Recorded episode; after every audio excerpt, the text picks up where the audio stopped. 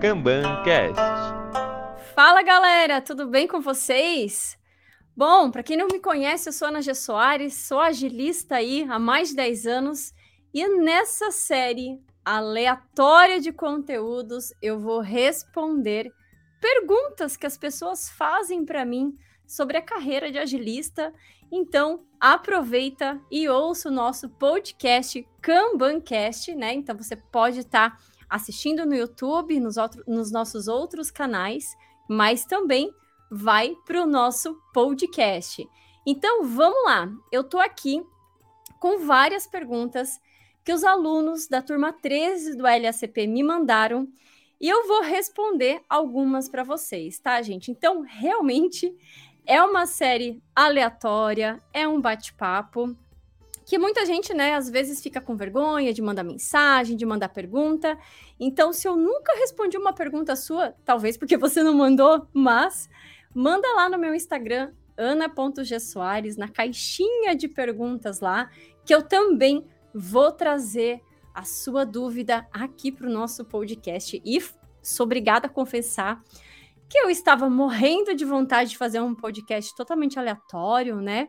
Para a gente conversar, com o meu vinho. Pode ser que eu converse também com vocês com café, vai ter depender do horário, né? À noite é com vinho que é mais gostoso. Então vamos lá. Também vou interagir com vocês, então quem tá ao vivo pode mandar sua pergunta também, tá? Bom, galera, vamos lá. Então, primeira pergunta que eu tô vendo aqui, uh, Ana, conta um pouquinho sobre a sua carreira. O Joffre perguntou, nosso aluno da turma 13. Estou transmitindo essa, essa live, né, também para os alunos do LACP.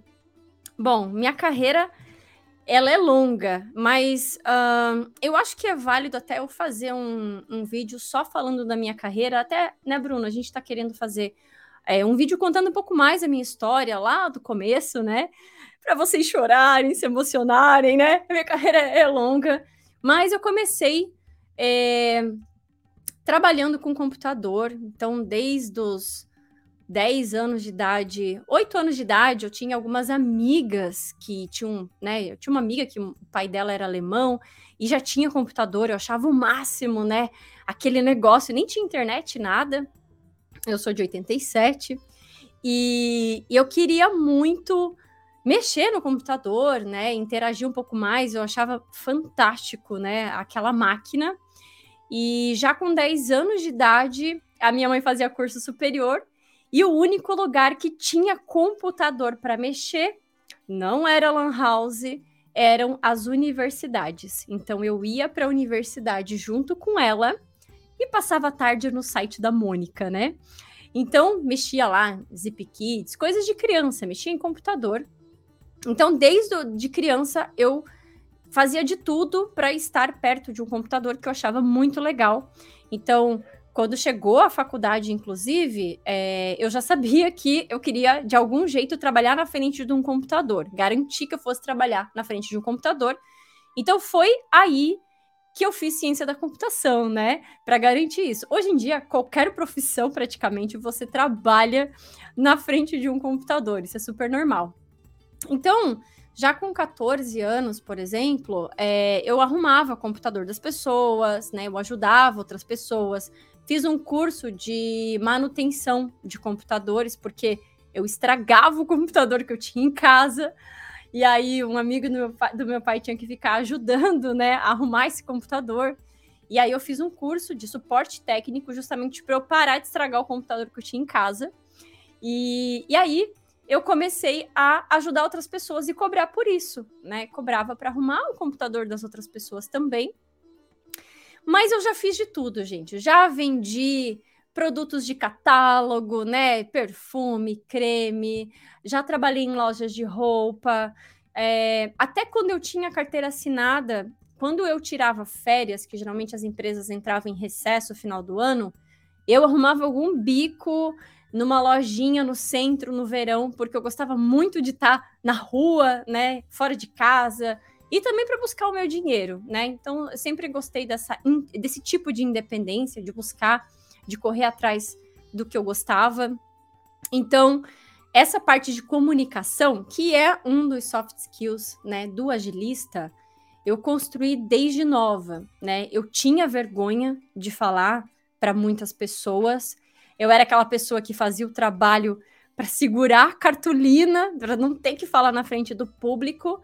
Acreditem. Uh, e aí, com o tempo, quando eu tive que, que falar em público, chegava um momento que as pessoas até falavam assim: Nossa, Ana, você tá tão vermelha que a tua cara tá vermelha, você tá tão nervosa que a tua cara tá vermelha. E eu ficava roxa, né? Eu tremia, a respiração ficava ofegante, né? Eu ficava muito nervosa quando eu falava em público. Então eu fugia disso. E isso é uma coisa que ninguém nunca me contou, né? Ana, evita fugir de apresentações. Aproveita aqui. Cada momento que você tem para falar em público é uma oportunidade para você. E, e eu, eu fugia eu fazia os trabalhos, eu no meu TCC eu peguei o último horário que ninguém ia estar tá mais lá, né? Então, para não ter que falar com muitas pessoas, então eu tremia muito. Tudo para mim era nervosismo quando eu tinha que me apresentar. E aí depois trabalhando, é, que eu vi que as pessoas que falavam em público, que se sentiam confortáveis em falar em público, elas se davam muito bem na carreira. É, foi onde eu, putz, eu preciso começar a me forçar a falar em público se eu quiser sair do patamar que eu estava, né? Então, essa foi uma das soft skills que eu sempre falei em público. Olha que engraçado, né? Eu me dava muito bem quando eu precisava falar com a minha família, com 10 pessoas da minha família, gente conhecida. Mas quando eu tinha que defender algo, falar algo em público, eu ficava nervosa, né? Quando eu tinha que apresentar um, né, fazer uma apresentação, isso me deixava nervosa. Então, é, por mais que eu tinha toda essa, aparentemente, né, uma desenvoltura. Então, eu trabalhei em vários lugares, eu trabalhei com gestão de projetos é, de forma remota, muito antes da pandemia, quando eu ainda trabalhava. Então, vou contar, deixa eu contar a minha história já, né, do começo. Eu fiz ciência da computação, é, achando, óbvio, acho que a maioria dos estudantes naquela época achavam que computação você ia dominar o Word, Excel, né, internet, e de repente hackear alguns amigos, que era o que a gente fazia na, na época, abrir o CD player um do outro, remotamente. É, mas o fato é que computação tem muita aula de cálculo teórica, né? Cálculo 1, cálculo 2, né? Cálculo 3. E é obrigatório você passar nessas disciplinas para você se formar. Então, botei como meta pessoal me formar em ciência da computação. Não era fácil. Teve outras disciplinas muito piores que cálculo, porque o cálculo ainda, é, por mais que eu, eu digo que eu não sou de exatas, né? E aí, quando você estuda né, humanas, você vê que você também não é de humanas. É, e aí, quando eu vi dificuldade na disciplina de cálculo 1, eu, eu entrei nas outras aulas que aconteciam de manhã, engenharia ambiental, de tarde tinha aula de cálculo na engenharia civil, e à noite era minha aula de cálculo 1 na, na ciência da computação. Então, quando eu vi que eu comecei a patinar na, na disciplina, eu fui de manhã lá na faculdade e bati na portinha, descobri a grade de horários na secretaria Falei, posso assistir sua aula? Sou aluna lá da computação, tenho dificuldade. Fica à vontade. Então, eu assisti. Quando chegava à noite na minha aula de cálculo, eu já tinha assistido duas aulas de cálculo. Então foi fácil, né? É, passar, né, entre aspas aí, mas eu passei, foi, foi bem tranquilo daí, porque eu absorvi muito bem o conhecimento para passar. Mas a, a faculdade de ciência da computação, ela é bem teórica, ela te traz todos os fundamentos, todos os cálculos que você precisa ter, é, entender de árvore, de números binários, hexadecimais, é muito teórico, né? E, e eu, no pouco contato que eu comecei a ter com programação de software, eu já não gostei. Eu já vi que eu me distraio muito fácil, né? Passou uma formiga aqui, eu já esqueço que eu estava falando na live, vocês vão ter que me lembrar aqui, é, porque eu me distraio muito fácil, né? E é igual eu ler um livro, eu tô lendo um livro, não consigo voltar na mesma frase. Às vezes eu volto uma página, duas, né? Então, quando eu estava numa linha de código, quando eu entrava no raciocínio, se alguém me distraísse, eu me perdia toda e ficava mais uma hora tentando me entender. Então eu vi que não era para mim. E naquele, naquela época, inclusive, veio muito dessa coisa desse movimento do ah, se seu filho é, não é bom em matemática, não pague reforço, né, de matemática para ele ser bom, para tirar 10 na parte da tarde para ele. Invista no que ele é bom, descubra qual área o seu filho é bom, né? E veio muito essa essa essa fala nessa época de investir na pessoa no que ela é boa, em vez de insistir ali no que ela não é tão boa para ela ficar mais ou menos, né? Por mais que você se dedique, dá para passar, dá, mas não não era ali é, o que realmente eu gostava, né? E aí eu cheguei a trabalhar com ciência da computação, né, com programação, mas eu fui mais para a parte de banco de dados, né? Que não entra tanto na lógica de programação e sim em estruturar os dados, organizar, parte de backups, parte de fazer exportação com SQLs, né? Como é que eu vou exportar esse relatório?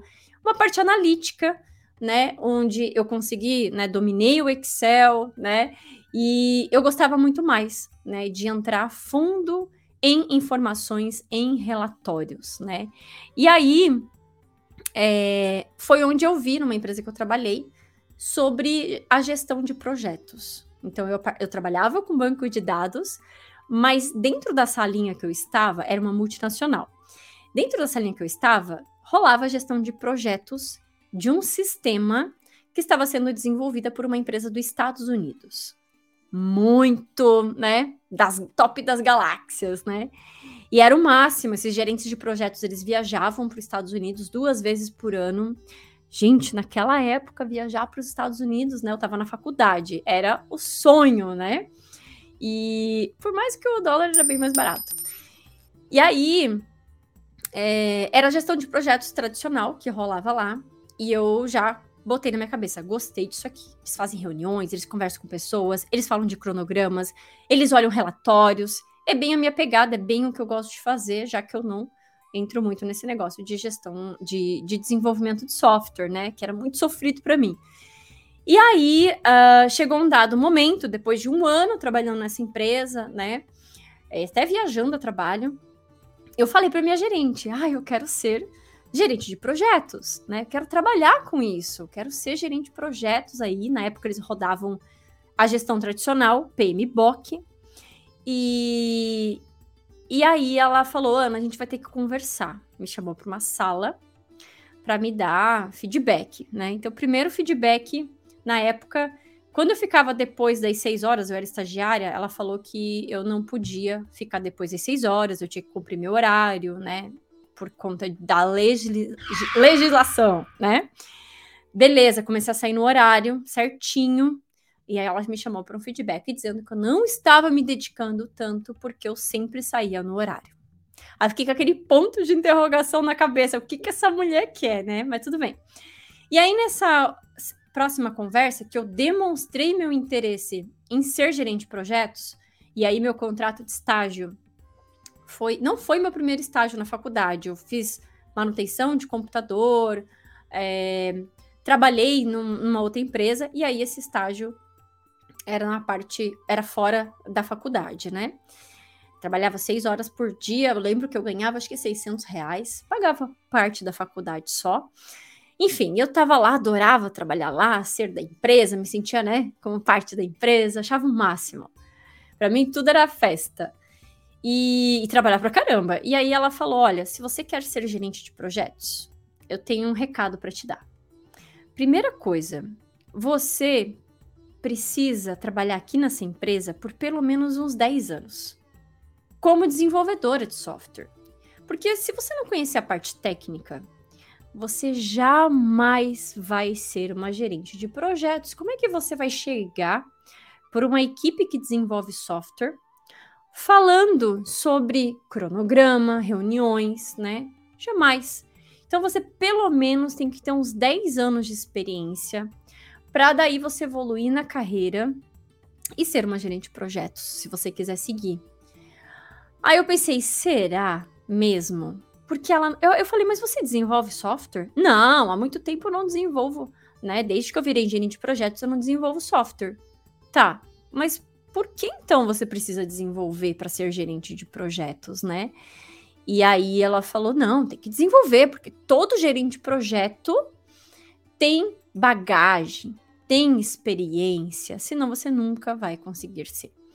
E aí, claro que eu saí daquela empresa, não fiquei mais um ano lá como desenvolvedora, porque eu já queria ser gerente de projetos. Só que em vez de seguir a carreira de desenvolvimento para daqui 10 anos ser gerente de projeto, o que, que eu fiz? Eu comecei a falar para todo mundo que eu queria ser gerente de projetos. Para todo mundo, na faculdade, para os meus professores, lá para o meu professor lá de lá da engenharia civil, da engenharia ambiental, falei para todo mundo, eu quero ser gerente de projetos, quero ser gerente de projetos. E comecei a pesquisar na internet, onde é que tem um evento para eu ir de gestão de projetos. E tinha alguns eventos que aconteciam em Florianópolis, né, do próprio PMI. Eu falei, vou nesses eventos de gestão de projetos. E é bem engraçado contar essa história aqui, porque por mais que eles eram gerentes de projetos há muitos anos e tinham muita experiência com desenvolvimento de software, o projeto que eles rodavam nessa empresa tinha o prazo para entregar em dois anos. Já estava indo para o terceiro ano e nem a análise do projeto estava sendo né, concluída, estava concluída. Ou seja, eles, eles tinham zero software desenvolvido, né? E milhões já, né, investidos.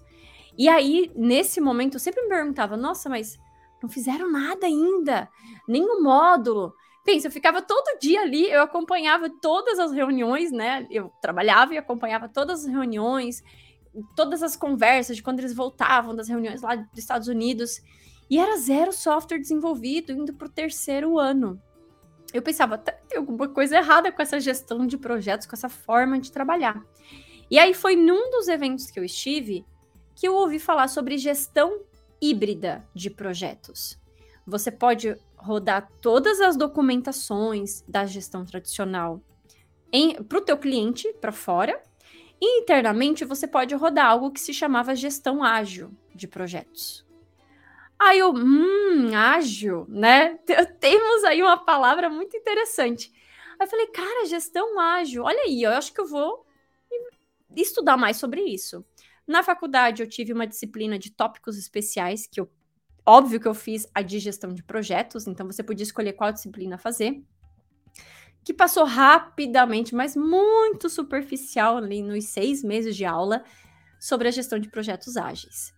E aí eu, não, vou fazer então um MBA, né? Antes de eu me formar, eu já estava querendo me inscrever no MBA.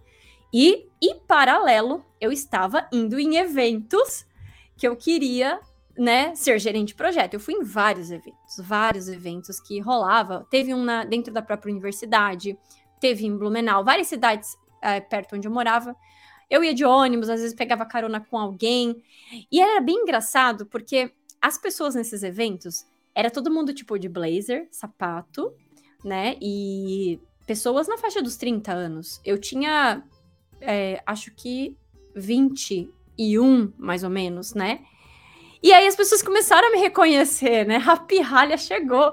Ana, o que, que você tá fazendo aqui? E até dessa empresa que eu trabalhava. E eu me vesti igual eles, gente. Eu ia de blazer, sapato. Eu tenho fotos disso, né? Blazer, sapato, uma bolsa bem grandona que cabia o meu, meu HP, meu notebook desse tamanho, enfiava na bolsa, pesadaça. Minha bolsa lá da WJ. Eu ia nesses eventos e eu falava que eu queria ser gerente de projetos. E entre tudo isso que eu tô contando aqui, né, de eu sair dessa empresa, frequentar eventos, é, fazer essa pós-graduação, né, começar ali a conversar com a coordenação para poder começar. No primeiro mês, acho que eu, já, eu recém me formei, eu recebi um convite para trabalhar dentro da própria universidade como analista de projetos. Eu falei, tem a palavra projeto, tô dentro. Eu quero experiência, né? Não importa para fazer o que lá dentro, nem sei se eu vou tocar projeto. Na verdade, é, sim, rodava um projeto enorme do Ministério da Pesca dentro do laboratório de pesquisa da oceanografia. E eu entrei para ajudar eles na gestão do projeto, na parte de relatórios, e eu fui. Fiquei quatro anos lá. Mas, pasmem, eu não lembro de ter mandado currículo. Eles entraram em contato comigo porque talvez eles ouviram de alguém. Eu até cheguei a perguntar, tá, mas como que vocês pegaram o meu currículo? Eles, ah, Ana, não sei. E eu perguntei mais de uma vez na época e ninguém sabe como que meu currículo, meu nome apareceu lá. Mas talvez de tanto eu ter falado dentro da própria universidade, eu consegui o que eu queria. A experiência como gestão de projetos, né? Com gestão de projetos. E, e aí, ah, aliás, o MBA eu comecei depois dessa empresa que eu, que eu fui trabalhar. Na verdade, sem o MBA, na verdade, é isso aí. Gente, eu sou bem ruim de memória, tá? É, só com. Eu ainda estava na faculdade, eu peguei essa oportunidade, dentre esses, essa janela de três meses, e eu fui trabalhar como assistente de projetos.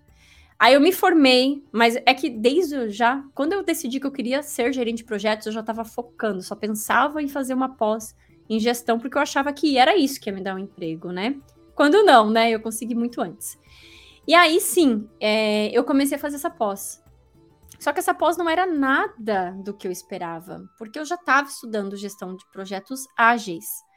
E dentro da pós até tinha uma aula, duas, de gestão ágil, né? Mas a pós era dedicada à gestão tradicional, o qual eu já tinha visto que não, não rodava muito bem, né, para gestão de software, né, para gestão de projetos de software. Então, é, eu falei, não, não tá rolando, e eu tava trabalhando muito, e aí eu recebi uma outra oportunidade é, para trabalhar com gestão de projetos. Então, eu, depois de quatro anos, eu saí desse laboratório de pesquisa e fui trabalhar para uma startup. E é claro que, né, tranquei lá essa pós, porque era gestão tradicional, e comecei a trabalhar nessa startup. E essa startup desenvolvia software com equipes fora do país. Então lá eu com meu inglês da do sei lá, Wizard, Física, essas coisas. Falava com o pessoal, né? Google Translate na veia. Na época a gente já tinha o Google, graças a Deus. E eu falava muito por chat com todas essas equipes. Então eu, eu tinha equipes nos Estados Unidos, na Índia, é, até é, acho que na Bolívia. Até tem depoimentos, é, depoimentos, é, lá no, no meu LinkedIn da galera dessa época. E, e a gente usava o Trello né? Então foi prime meu primeiro contato com o Trello, uma ferramenta que você pode aplicar o método Kanban. A gente aplicava ali, de certa forma, um proto-Kanban, não era um sistema Kanban completo com métricas. E porque até porque a minha métrica com o meu cliente, que era a empresa que eu trabalhava, era software desenvolvido. Toda semana ele queria software entregue. Então, era algo surreal, totalmente diferente do que eu vivi nessa multinacional, que eles estavam três anos sem software entregue, né? Então, era uma gestão ágil já, sem a gente falar sobre metodologias, a gente fazia reuniões quase que diariamente do status do trabalho, e aí no final de semana a galera apresentava o que, que elas, o que, que rolou, o que, que já estava desenvolvido, mandava os links e eu passava isso para startup que eu trabalhava. Então, eu trabalhei remoto por um ano mais ou menos nessa startup, mas ainda não existia nada de cursos da agilidade, sabe? Ainda não, não se falava muito disso. Nenhum momento ninguém nunca falou sobre gestão ágil, era só né, gestão de projetos. E mas ali já tinha entregas né, de uma gestão totalmente ágil é, que as equipes tinham que fazer entregas. Elas recebiam por entregas, né? Entregou o software, recebeu o dinheiro, recebeu o dólar, né? Que eram empresas internacionais. Então isso era muito legal. E, e aí, é, depois disso, aí cheguei a abrir é, uma loja virtual de roupa, porque estava muito em alta, né? o dropshipping, mas eu não fazia dropshipping, né? Que é pegar a mercadoria e já mandar direto para casa do cliente. Eu pensei em construir uma marca, receber o produto, olhar a qualidade para daí enviar, né?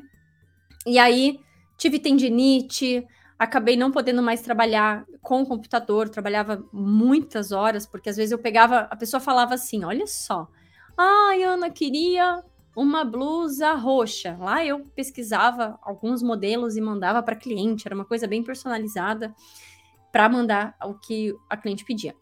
E aí eu decidi abrir uma loja física quando estava todo mundo indo para o digital. Eu tinha muitas, muitos clientes na minha cidade, então era roupas femininas, né? Muitas clientes. E aí, quando foi para a loja física, eu passei muito perrengue, né? Sábado, domingo, feriado, trabalhava muito. Abandonei aos poucos a loja virtual que pagava as contas da loja física e quebrei, óbvio, né? É, e aí, depois, é óbvio que errei cedo e quebrei cedo. Eu, eu sabia que era um risco, mas eu morava com os meus pais, né? Não pagava aluguel. Aí eu falei, vou, vou abrir aqui, vou gastar todo o dinheiro que eu tenho, vou abrir uma loja. E vi tudo, e, e engraçado. Fiz todo aquele business model canvas, fiz toda aquela análise de mercado, entrevista com os clientes, tanana, não serviu de nada. A prática, né? Ali eu vi que em oito, nove meses já não estava dando lucro que eu esperava. É, tinha ainda um pouco de caixa, mas aí é, acabei fechando tudo. E pensei, vou voltar para o mercado, ué. Fiquei um ano fora, o que, que custa voltar? E aí comecei a mandar currículos para várias empresas, né? Porque eu queria trabalhar como gerente de projetos. E eu já tinha aí uns 25, 26 anos, já estava com um carro. E na minha cidade, não sei se você quem conhece Balneário Camboriú, Santa Catarina é aquela cidade que todo mundo passa as férias. Então aqui só tem imobiliária, farmácia e shopping. Ah, muitas cafeterias também. Não tem empresa de tecnologia aqui. Tem uma ou outra agora, né? Então eu ia ser gerente de projetos do quê, né? Não tinha empresas de desenvolvimento de software. Tinha algumas empresas, mas duas das empresas grandes que tinham aqui foram para São Paulo, né? Desapareceram daqui. Uma foi para Curitiba, depois foram para São Paulo. Foram compradas por outros grupos internacionais e foram embora, né? E aí eu fui chamada numa cidade aqui perto, para quem conhece Oktoberfest, né? Blumenau. Fui, é, fiz duas entrevistas, fui duas vezes presencialmente lá fazer entrevista e acabei entrando como uma analista de PMO, de um escritório de projetos, né?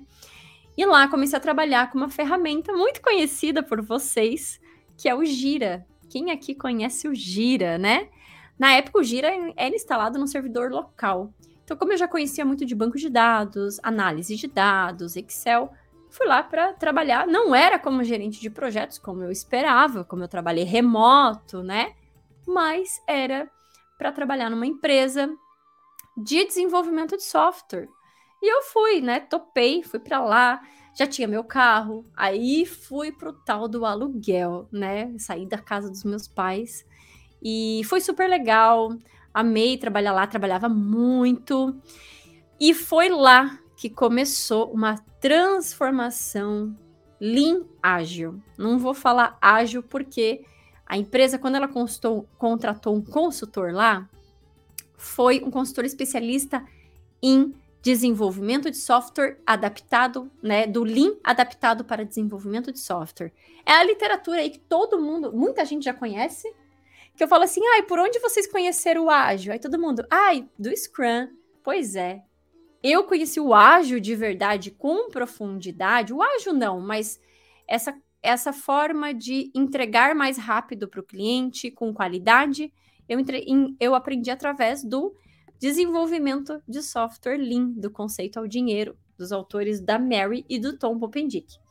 E aí eu comecei, aí lá também a gente fez quadros Kanban, e aí, óbvio, acabei estudando, fiz o CSM, é, que você já fazia né, um final de semana, estudava ali no sábado e no domingo, tinha que viajar para São Paulo, não tinha em Santa Catarina para você fazer o curso de CSM, é, e aí depois fiz os treinamentos de Kanban, KMP1, né? No começo, não existia KMP2 ainda, fiz só o KMP1. E aí eu vi o ágil sendo aplicado, as cerimônias, né? Tudo, muita coisa que tem ali no, nesse livro do desenvolvimento Lean. E, e eu me apaixonei por isso. Eu falei, é isso, é isso que a gente precisa para entregar rápido, de uma forma estruturada. Nossa, tem toda essa literatura aqui que eu não conhecia, né? Então foi muito legal essa, essa jornada. E aí chegou um dado momento que a consultoria já não estava mais lá. E a gente estava com outros problemas, porque desafio sempre aparece, não é mesmo? Então, aí aconteceu de a gente trabalhava em sete equipes, né? Eu trabalhava ajudando, apoiando todos os gerentes de projetos, né? Então eu era meio que uma analista mesmo ali, ajudando todos eles. E até, até trocou uma gerência, aí o gerente falou: Não, mas você não é analista, você é uma coordenadora. E ele até aumentou meu salário. Foi bem legal quando trocou a gerência, assim, o reconhecimento apareceu. Foi bem bacana. É, mas é claro que na época, né, gente, eu ganhava muito mais, né, muito abaixo do salário de um gerente de projetos. O salário de gerente de projetos, já na época, ele já rolava em torno de 8 a 9 mil reais, né? Já era quase o, o 10k, né? E, e o gerente de projeto, ele tinha um status ali dentro da empresa, porque ele também era um líder funcional. É, ele não tinha tanta. Ele não chegava, ah, eu vou contratar e vou demitir pessoas a hora que ele queria, porque ainda tinha uma gestão em cima, ele reportava para essa gestão para daí tomar alguma decisão, mas ele era essa pessoa que demitia e contratava pessoas, né? Então ele tinha esse poder. E querendo ou não, quando você tem o poder de demitir as pessoas e contratar, as pessoas até podem até ter medo de vocês, né? Então, as, eu tinha muito contato com todas as pessoas né, toda a operação ali da empresa, desenvolvedores, analistas, isso era muito legal. E aí, já nessa época que a gente fez essa transformação, eu já comecei em vários eventos de agilidade, né? Então, comecei em, em eventos nacionais, é, eventos da cidade, eventos né, em Florianópolis que aconteciam, né? Eu vivia nesses eventos, eu chegava cedo, eu sentava na frente, eu falava com os palestrantes, eu tirava dúvidas, né? Era a nerd da agilidade. É, algumas pessoas até não gostavam muito disso, né? Que por, né? Tá sempre aqui, ai, fica sempre conversando com palestrante, mas eu tinha muito interesse em aprender mais sobre aquilo e pegar contatos e conversar. Eu gostava muito do networking que, que rolava entre essas pessoas que trabalhavam com gestão ágil, né?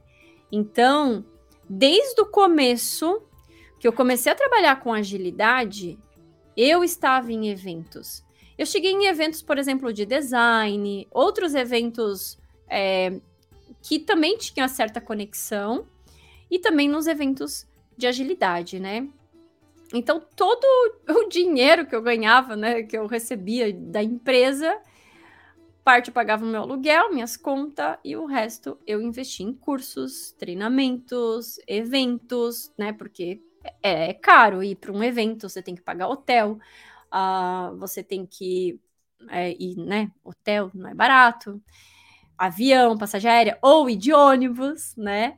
E, mas eu gosto de eventos desde a faculdade, eu já ia em eventos. Até estava vendo uma foto do Fórum Internacional de Software Livre, que rola em Porto Alegre que na faculdade a, a nosso, o nosso curso fechava um ônibus e a gente ia, então eu tentava em todas as edições, porque essa troca é muito legal. Fui em eventos também, como o Campus Party, né, que é um evento de tecnologia, é, já fui em algumas edições que rola em São Paulo, o RD Summit, né, eventos fora de agilidade, né, resultados digitais em Florianópolis, é um evento incrível de marketing digital, que eu fui muito antes de trabalhar com redes sociais, né? Então, era muito legal também. Então, sempre tive envolvida em eventos e com o tempo, com as amizades, eu comecei a trabalhar nas organizações desses eventos também. E aí, quando você trabalha nas organizações, você não precisa pagar, né, para para estar no evento, porque você está trabalhando no evento. Então, na época, quando eu estava começando, eu era uma analista, né? Eu não era uma gerente de projetos, né? Quando eu estava começando, eu ganhava ali 3 mil reais, mil era para o meu aluguel. Então, eu comecei nesses eventos, eu comecei a fazer trabalhos voluntários, ajudar lá a entregar o crachá para as pessoas. Quando dava tempo, eu ia lá, assistir uma palestra, pedia o resumo de alguém. Ah, você assistiu? Me conta. Então eu fiquei bastante em bastidor de eventos, tá? É, não foi assim, ah, nossa, já chegou lá. É, na primeira fileira do evento. Eu trabalhei bastante no bastidor, tá? Então, vamos lá.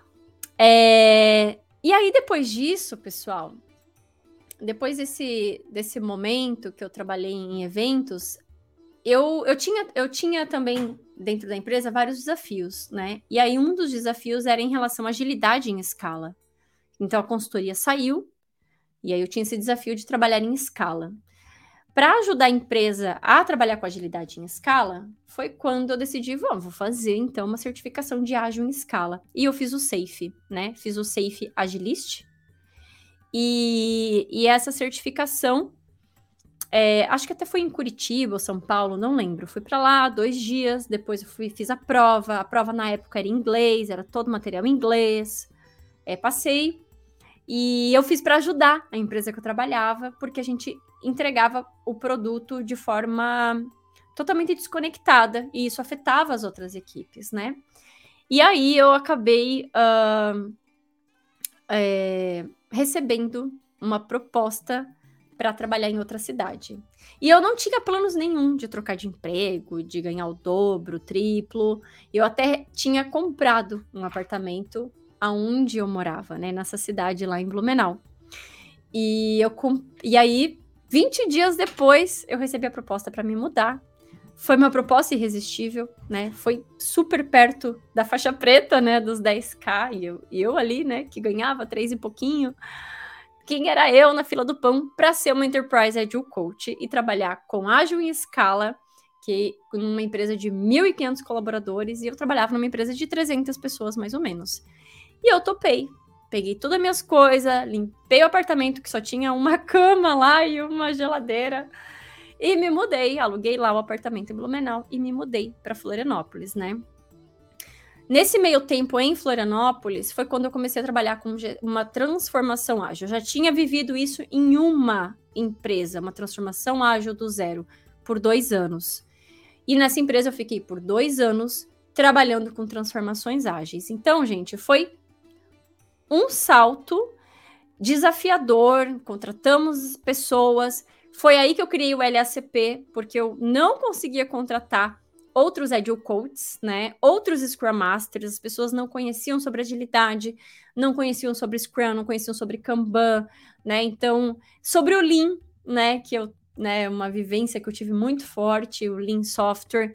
Eu falei, poxa, vou criar um curso para isso, então. E aí, Nesse meio termo, eu lá querendo mostrar resultado, procurei várias ferramentas para medir a agilidade é, dos times, para ver o quanto que o meu papel como agilista estava evoluindo, né? E aí fiquei um ano praticamente trabalhando em cima da roda ágil, peguei pesquisa de doutorado da Rafaela Mantovani, a gente aplicou lá dentro, peguei outros trabalhos, eu já tinha visto na outra empresa um trabalho que foi aplicado, mas não foi tão legal. E aí foi onde nasceu a roda ágil, que é uma ferramenta de assessment para você medir a maturidade ágil dos times, né, que eu criei.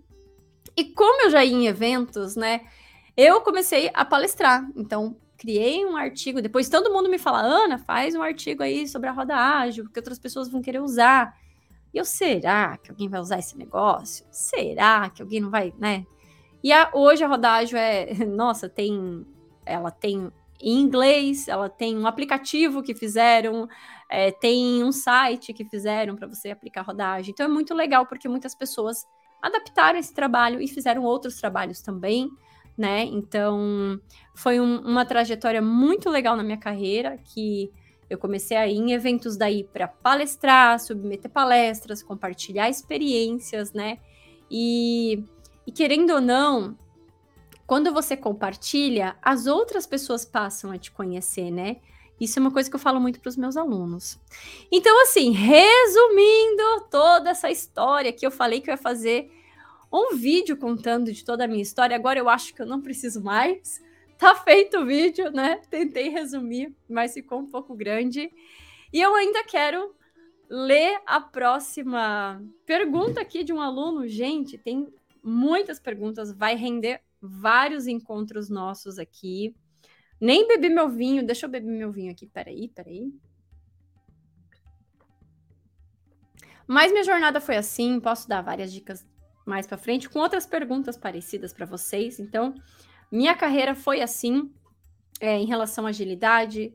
É, sempre trabalhei, sempre corri atrás, trabalhava muitas horas além e nunca reclamei, nunca achei que estava ruim. Eu achava que aquele é o momento que eu sempre estive no meu trabalho, na minha carreira, eu via como um salto. Tudo eu via como uma oportunidade. Eu não ficava, ai, nossa, tô aqui, que saco. Eu adorava tudo que eu fazia, eu procurava motivação em tudo que eu fazia, mesmo com salário baixo, ou mesmo num, numa empresa que não me valorizavam tanto, enfim. Então, acho que é, saber onde você quer chegar, o que, que você quer, né, da, da, da, sua carreira, eu acho que isso é o mais importante, né? Ter visão. É, por exemplo, eu me inspirei muito na, no consultor que trabalhou comigo nessa empresa, do ponto de vista profissional, de conhecimento que ele tinha. Eu pensava, o que, que esse cara tem que eu não tenho, né? E eu até falo para os meus alunos isso, né? É, como eu cuidava da parte administrativa, eu sabia o salário da consultoria, né? Do, da folha de, de, de, nota fiscal que era emitida, né? Falava, nossa, é isso que eu quero, quero ser consultora de agilidade, né? Achei o máximo. E aí fazer workshops e dinâmicas, né? De mindset ágil também. É, e eu achava isso muito legal. E eu botei na minha cabeça que era isso que eu queria mesmo, né? E seguir. Acho que. E aí comecei a me inspirar, e claro, em várias outras pessoas também. E, e tive muitas pessoas que, dentro da empresa onde eu trabalhei depois, que me apoiavam, né? Ah, Ana, divulga roda ágil, submete palestra para roda ágil. E aí eu comecei a submeter, as pessoas começaram a conhecer mais o meu trabalho. E aí foi quando criei o LACP, né? Então, muitas pessoas também já me conheciam, já conheciam a minha trajetória, e acabaram virando meus alunos. Então, isso foi muito legal, que até antes de eu criar o LSP, eu comecei a dar algumas mentorias, né? Então, é, as pessoas me pediam ajuda, eu passava umas, né, umas dicas, comecei a ligar para a gente começou a se conversar, isso virou sessão de, de mentoria individual.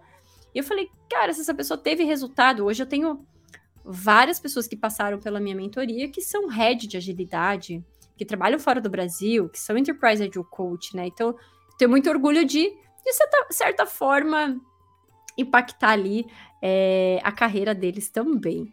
Então, foi muito legal é, todo esse processo. Ah, vamos lá, já falei sobre a minha carreira, né, gente? Já falei bastante aqui, acho que deu para vocês terem uma ideia.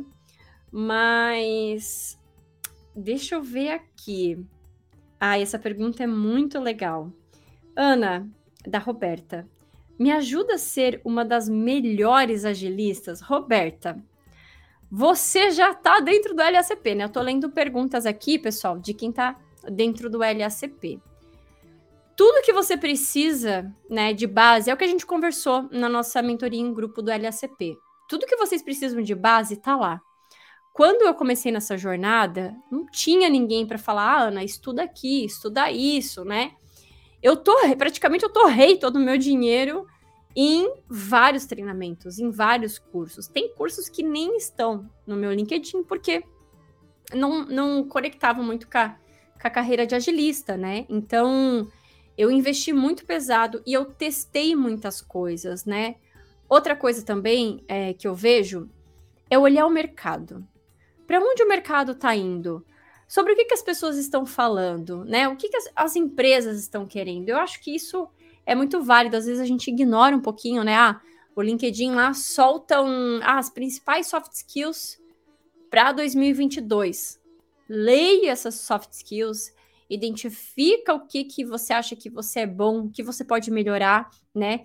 E, e a gente hoje em dia está se falando muito de soft skills. Então, não ignorar o que o mercado fala, porque é um movimento. Se alguém está indo para aquele lado, tá um movimento de ir para aquele lado, você até pode querer o contrário, mas você tem que olhar o que, que a maioria das pessoas procuram. Então não é à toa que eu sempre abro, né, nas, nas minhas redes sociais aqui, tem vários reels no meu Instagram, mostrando vaga de agilista fora do Brasil, no Brasil, o que, que as empresas procuram? O que, que eles querem? Qual é o problema que essas empresas estão enfrentando nesse momento, né? Eu acho que essa é a pergunta chave. e o networking, né? Então, se conecte com pessoas. É, até, até a entrevista que eu fiz com a agilista faixa preta do LACP, o Aislan, na, na semana passada, ele falou isso, né? Ah, Ana, o link, fiz o LinkedIn e aí eu tinha vontade de entrar em tal empresa, eu me conectava com as pessoas daquela empresa, com o pessoal do RH, com o pessoal de agilidade, né? Então, se conectar com as pessoas que você tem interesse. Então, é claro, é, dá uma olhada às empresas que você quer trabalhar, as pessoas que te inspiram e qual foi a trajetória delas. Eu acho que isso é importante. Você olhar a trajetória das pessoas que te inspiram e o que, que elas têm, o que, que elas estudaram, o que, que elas fizeram, o que, que elas têm que você não tem.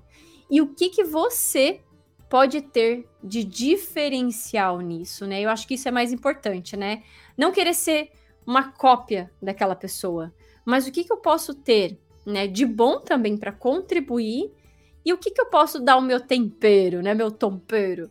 O que, que eu posso dar meu tempero para contribuir é, com, com a empresa, com a sociedade ou com a comunidade? O que, que eu posso ajudar, né?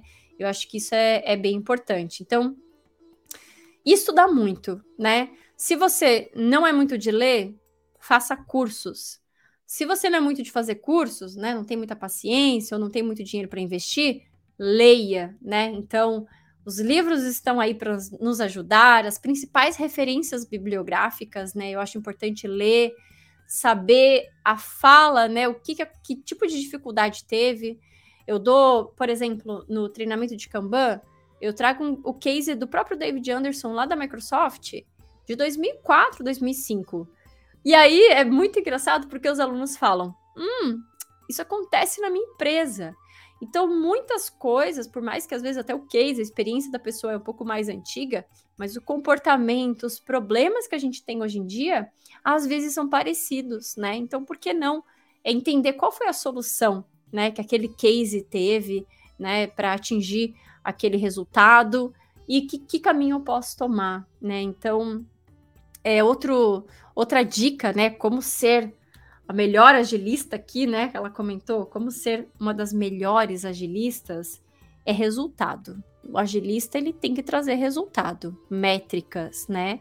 Então você vai ter que estudar muito o nosso, o nosso módulo da faixa azul, que a gente fala sobre métricas. Eu amo falar sobre métricas, aula lá tem bastante para você se aprofundar.